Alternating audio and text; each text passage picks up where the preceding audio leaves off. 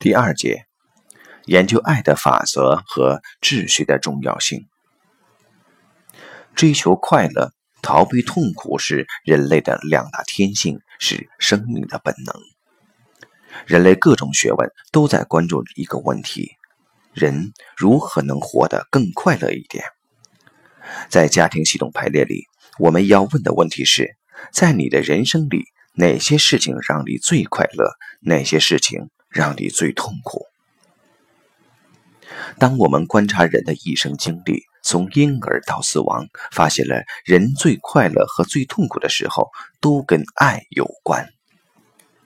从最早的婴儿期开始，婴儿什么时候最快乐？什么时候最痛苦？婴儿最快乐的时候是跟妈妈在一起，被妈妈抱着玩的时候，那时他笑得最开心。婴儿最痛苦的时候是与妈妈分离时，他们哭着喊着抱着妈妈不放手。心理学有一个有名的科学试验，用来证明妈妈的连接对出生婴儿的重要性。一个是毛绒玩具做的猴子妈妈，一个是铁丝做的猴子妈妈。铁丝猴子妈妈有奶，毛绒猴子妈妈没奶。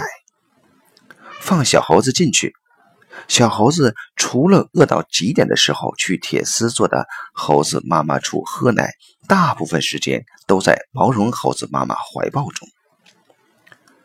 实验证明，零到三岁的孩子，爱是通过身体接触而体验到的，这是建立安全感的必要因素。到了儿童期。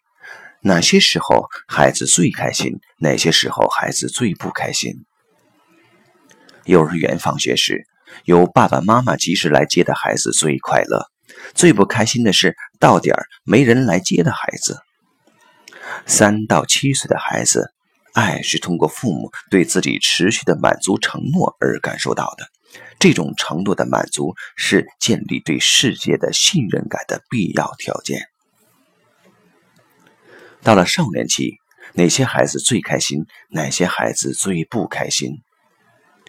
我们看到，上小学的孩子通常是得到老师关注时最开心，不管是因为表现卓越获得表扬而被老师关注，还是因为调皮捣蛋受到惩罚而被老师关注。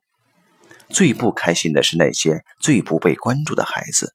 所以，被关注是这个时期孩子感受到爱的主旋律。到了青春期，哪些孩子最快乐？哪些孩子最不快乐？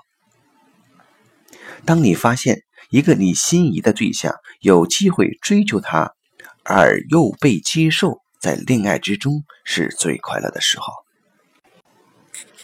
哪些人最痛苦？喜欢的人喜欢了别人，要爱的时候被师长反对，被迫分手等，所有得不到爱的时候，就是最痛苦的时候。所以，有机会创造爱的时候，被爱的时候，是年轻人建立自信心、自我价值感的关键之一。成年的时候，什么人最快乐？什么人最痛苦？与真正爱的人许下承诺、携手走入婚姻的人，通常是最快乐的。什么人最痛苦？结婚伴侣不是所爱的人。因为身边人的期待、物质条件、背景有目的性的跟一个自己不爱的人结婚，那结婚可能就变成了最痛苦的时刻。成家之后，什么时候最快乐？什么时候最痛苦？当有孩子的那一刻，可以把爱传承下去的时候，是最快乐的时候。同时，成家之后，也意味着自己的父母老去、亲人离开的时候，通常也是人最痛苦的时候。纵观我们的一生，当我们得到爱的时候，也就是被爱拥抱、被爱滋养、有爱的信任、有爱的关注、有机会创造爱、为爱承诺、用爱将生命传承下去的时候，是我们最快乐和幸福的时候。反之，当我们不能得到爱的时候，也就是与爱中断，没有爱的信任，没有爱的关注，失去爱的机会，没有爱的陪伴，当爱离我们而去的时候，是我们最痛苦的时候。所以，人生最快乐与最痛苦的东西，都跟爱有关，而爱就是家庭系统排列研究的对象。我们所研究的是关于爱的共性规律、爱的法则和秩序，如何让爱更好的去创造、滋养、承诺、经营、延续这些可以成为爱的教育。同时，如果人生中遇到爱的中断、没有爱的关注、被拒绝、失去爱的创伤，如何面对它，让爱重新呈现、滋润我们的生命？这些可以成为爱的还原。